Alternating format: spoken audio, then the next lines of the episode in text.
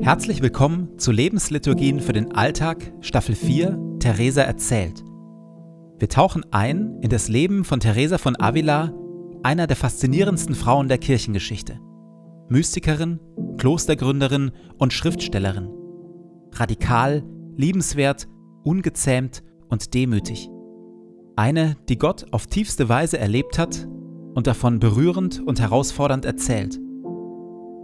Jede Lebensliturgie beginnt und endet mit Gebeten, die immer gleich bleiben.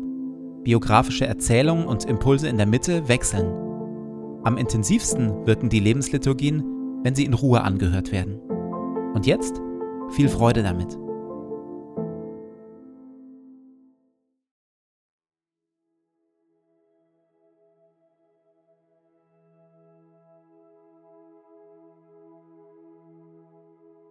Zu Beginn meines Betens lege ich zur Seite, was mich beschäftigt, und lasse es ruhig werden in mir.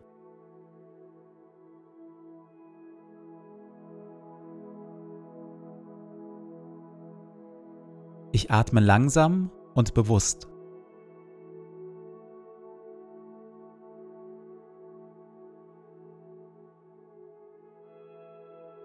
Ich sammle mich und bin ganz da.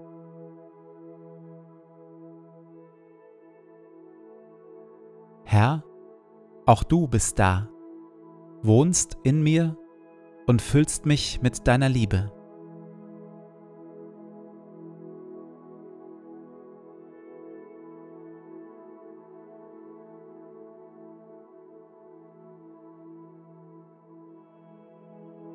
Ein Gebet von Paulus. Und so kniee ich nieder vor dem Vater, dem wahren Ursprung von allem, der unerschöpflich reich ist an Macht und Herrlichkeit. Mein Gebet ist, dass Christus aufgrund des Glaubens in euren Herzen wohnt und euer Leben fest in der Liebe verwurzelt ist. Das wird euch dazu befähigen, die Liebe Christi zu erfassen in all ihren Dimensionen, in voller Breite, in voller Länge, in ganzer Tiefe und all ihrer Höhe. Ja, ich bete darum, dass ihr seine Liebe versteht, die doch weit über alles Verstehen hinausreicht, und dass ihr auf diese Weise mehr und mehr mit der ganzen Fülle des Lebens erfüllt werdet, das bei Gott zu finden ist. Ihm, der mit seiner unerschöpflichen Kraft in uns am Werk ist und unendlich viel mehr zu tun vermag, als wir erbitten oder begreifen können, ihm gebührt durch Jesus Christus die Ehre in der Gemeinde von Generation zu Generation und für immer und ewig. Amen. Mit 27 Jahren beginnt Theresa nach ihrer langen und schweren Krankheitszeit wieder am klösterlichen Leben im Menschwerdungskloster in Avila teilzunehmen. Schon bald aber zerreißt es sie dort fast. Auf der einen Seite ist da in ihr der feine Ruf in die stille Hingabe an Jesus, der Lockruf des inneren, stillen Betens. Auf der anderen Seite steht der trubelige, für klösterliche Verhältnisse recht weltliche Alltag dort. Denn das Menschwerdungskloster in Avila bot nicht nur hingegebenen Gottsucherinnen eine Heimat, sondern auch, vielleicht sogar vor allem, Töchtern aus adligen Familien, die auf dem Heiratsmarkt leer ausgegangen waren. Viele der Frauen dort waren Nonnen geworden, weil ihnen nichts anderes übrig blieb. Sie fanden keine Erfüllung in Stille, Abgeschiedenheit, Gebet und Gehorsam. Aus diesem Grund gab es für dieses Kloster keine strenge Klausur, also keine strenge Trennung und Abgeschiedenheit von der Welt. Die Schwestern durften Besuch von außen empfangen.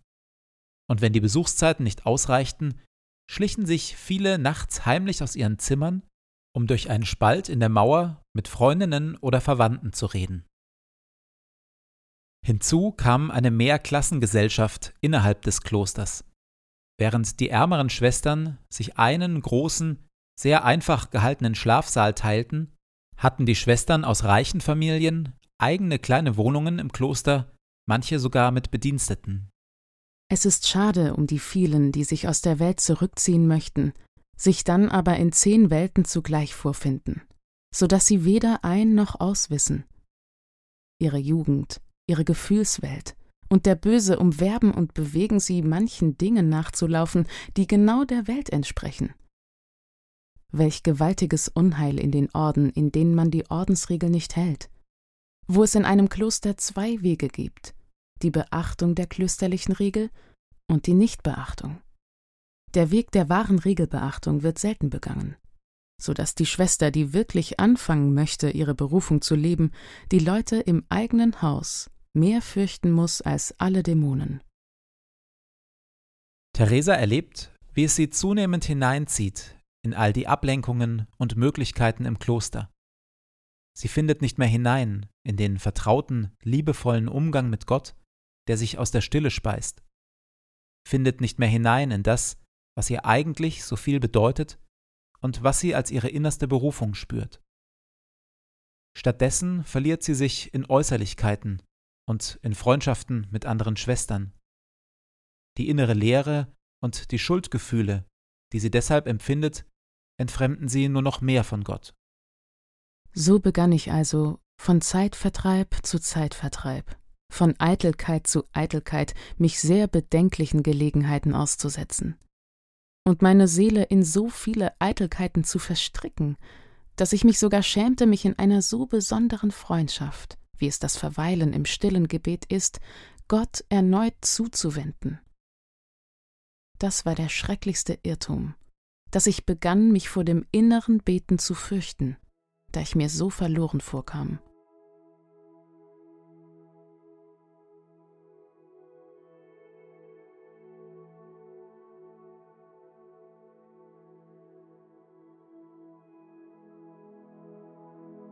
Spüre ich in meinem Leben eine besondere Berufung von Gott her?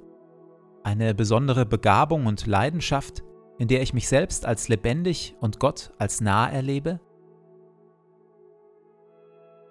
Lebe ich diese Berufung aktuell? Falls nein, was hält oder lenkt mich davon ab?